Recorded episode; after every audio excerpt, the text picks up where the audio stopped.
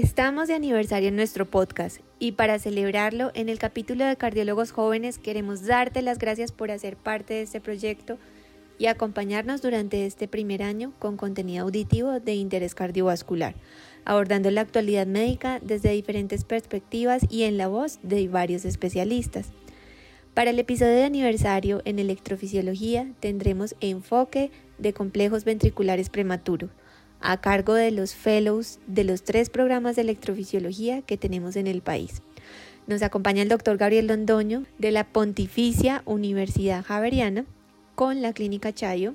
Nos acompaña el doctor Juan Sebastián Cabrera de la Cardio con la Universidad de La Sabana y nos acompaña el doctor Sebastián Moreno de la Universidad CES, Clínica Las Vegas de Medellín. Quisiera empezar preguntándole al doctor Gabriel ¿Cuáles son como las generalidades de los complejos ventriculares prematuros? ¿Qué causas y qué consecuencias podrían traer para nuestra salud cardiovascular? Muchas gracias por la invitación al podcast. Hablemos de generalidades de los complejos ventriculares prematuros, definidos estos como unos impulsos eléctricos adicionales provenientes del tejido ventricular, que son una causa común frecuente en la consulta de electrofisiología. Tiene una prevalencia muy variable que puede llegar a ser del 1 hasta el 75% y esto depende del grupo etario que evaluemos, la presencia de estructuralidad cardíaca y el tipo de monitorización y el tiempo de monitorización que utilicemos, a la diversidad de dispositivos con los que contamos actualmente de monitorización. Es más frecuente igual encontrarlos en ciertos grupos como aquellos con edad avanzada, aquellos con estructuralidad cardíaca, en pacientes hipertensos, hombres y descendencia afroamericana. La causa en general es idiopática, pero los mecanismos arritmogénicos pueden ser diversos como actividad gatillada, automatismo incrementado mecanismos reentrantes, y esto depende a su vez de la estructuralidad basal cardíaca.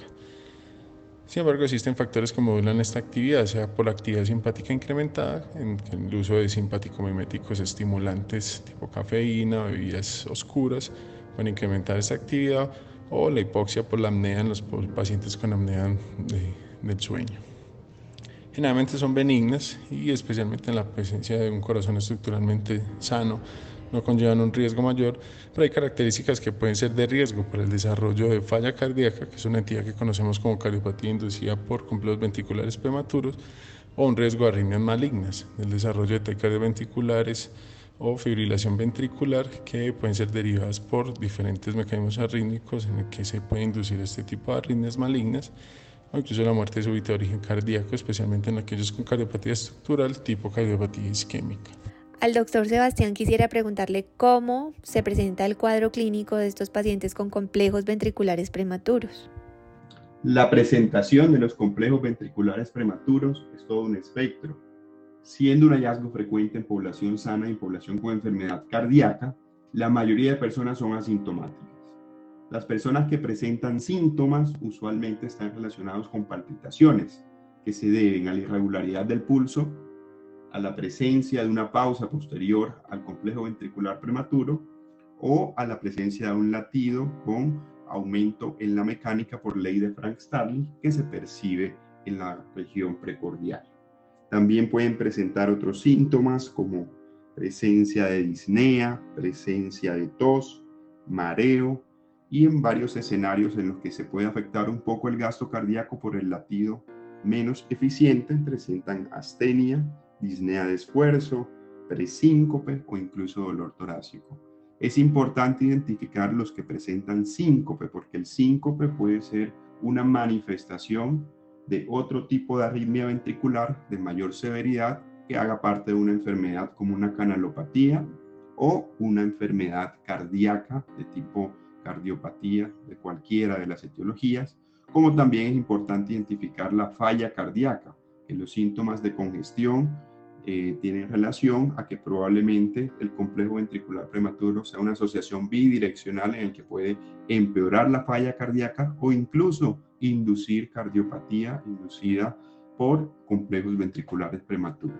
Doctor Juan Sebastián Cabrera, quisiera preguntarle cuándo se consideran significativos los complejos prematuros ventriculares, a partir de qué carga rítmica o de qué porcentaje se consideran significativos. Hay múltiples factores de riesgo de muerte súbita por arritmias fatales o riesgo de desarrollo de cardiopatía por disincronía, por lo cual el primer paso en el paciente con extrasístoles ventriculares es evidenciar si tiene una cardiopatía subyacente y dependiendo de esta definir si los hallazgos en el holter son relevantes. Actualmente contamos con una escala llamada el ABCBT, la cual es una herramienta validada para predecir el riesgo de eventos adversos en pacientes con extrasístoles ventriculares sin estructuralidad cardíaca. Los puntos a valorar son cuatro.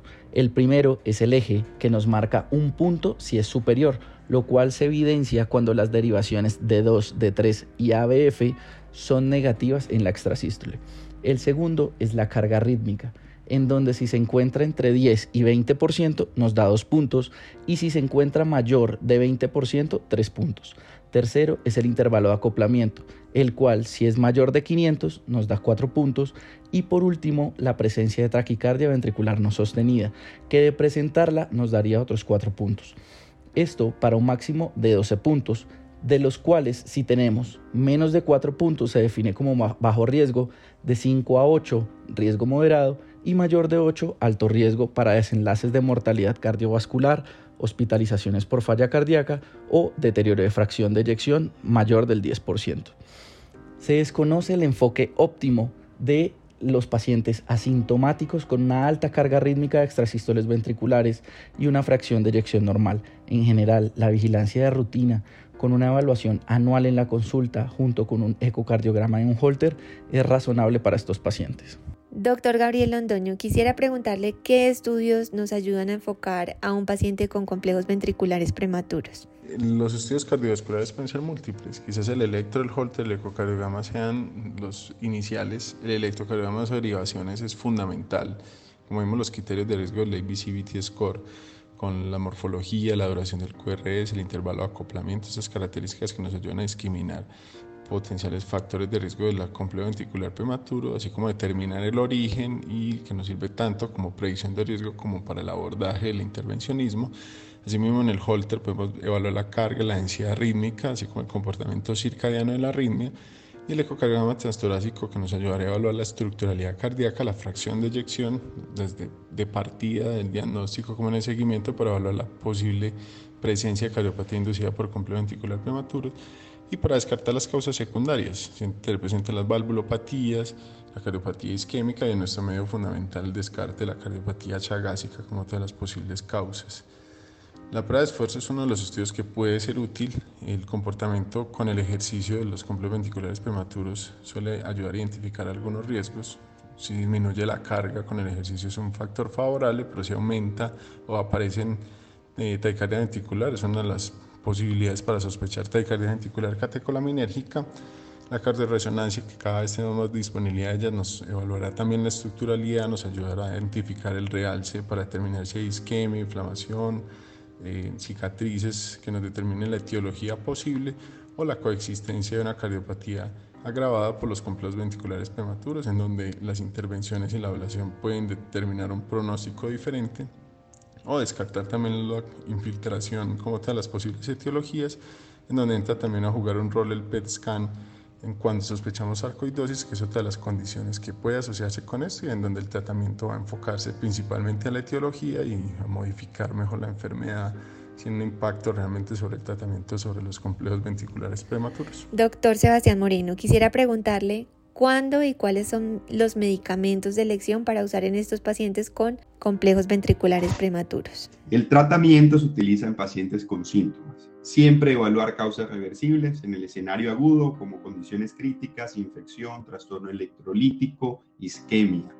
En el escenario crónico, evaluar el uso de estimulantes, cafeína, tabaquismo o estresores físicos o emocionales.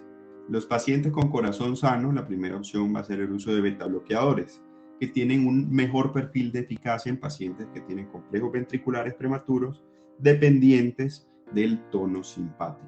Se identifican con un holter en el que la, el predominio es diurno y también con frecuencias altas. Tiene un perfil adicional benéfico en pacientes con falla cardíaca, especialmente con fracción de eyección reducida. En pacientes eh, con corazón sano se utilizan también bloqueadores de canales de calcio no dihidropididínicos que van a permitir también controlar la carga y los síntomas y tienen un perfil de mayor beneficio en pacientes con CBPs de origen en fascículos. Alternativas está la flecainida, que también tiene demostrada eficacia con estudios clínicos, o la propafenona, que se evita el uso también en enfermedad coronaria o en compromiso de fracción de eyección por efectos secundarios. En pacientes con enfermedad estructural cardíaca, siempre va a ser importante el tratamiento óptimo de la etiología para así utilizando medicación dirigida por guías hasta estar con las dosis y con los fármacos óptimos. Eso es lo que más va a mejorar los desenlaces. Como opción adicional está la amiodarona, que permite disminuir arritmias en la carga y también arritmias más graves sin que esto tenga un efecto en mortalidad. Es importante que estos fármacos pueden tener una eficacia limitada. De hecho, hay metaanálisis que hablan de una efectividad mejoría de síntomas en CBP idiopática que puede ser cercana al 25%. Pero también hay otras opciones que son menos frecuentes en nuestro medio, como el uso de sotalol, ranolacina, metilexina, pero la evidencia científica sobre estos es mucho menor. Doctor Juan Sebastián, quisiera preguntarle ¿Cuándo se debe referir al electrofisiólogo para un manejo invasivo de los complejos ventriculares prematuros? El advenimiento de nueva tecnología y recursos han mejorado la eficacia de la ablación de las extrasístoles ventriculares con tasas de éxito que pueden llegar a ser superiores al 85% y complicaciones menores al 3% dependiendo de la localización de la extrasístole. Lo primero es identificar que realizar una ablación en un paciente con una carga rítmica inferior al 7% tiene una alta probabilidad de fallo, ya que una menor carga rítmica tiene el riesgo de no presentar las extrasístoles ventriculares suficientes que permitan un adecuado mapeo durante el procedimiento. Posteriormente se debe definir si el paciente es sintomático de palpitaciones o presenta cardiopatía inducida por extrasístoles, ya que la evidencia de ablación o manejo médico en pacientes con ectopias ventriculares frecuentes sin síntomas es muy limitado. Después debemos definir si el paciente presenta una estructuralidad cardíaca, ya sea zonas de cicatriz o edema en la resonancia de corazón, ya que ectópicos ventriculares originados en zonas de cicatriz tienen una menor tasa de éxito por la limitada penetración de la radiofrecuencia en las zonas de fibrosis. Adicionalmente, se deben identificar el posible origen de la extrasístole, ya que en pacientes que presentan un origen en el tracto de salida del ventrículo derecho y son sintomáticas, según las guías internacionales, se puede recurrir a ablación como manejo de primera línea. En los que se encuentran en otras localizaciones, se debe al menos ser refractario a manejo con beta bloqueantes. En los pacientes asintomáticos eh, que deben ser referidos de forma temprana son los que presentan un ABCBT de alto riesgo, que no presentan reducción de su carga rítmica con manejo médico, ya que se debe valorar en conjunto con el paciente el riesgo de deterioro de su fracción de eyección y los posibles beneficios y riesgo de la estrategia de ablación. Seguiremos dándote lo mejor. Por eso, nuestra invitación a que sigas conectado con nuestro podcast Sociedad Colombiana de Cardiología y Cirugía Cardiovascular. Soy Alejandra Gallego, cardióloga clínica de la Clínica Las Vegas de Medellín y fue un orgullo acompañarlos en este episodio de aniversario acompañada de nuestros fellows.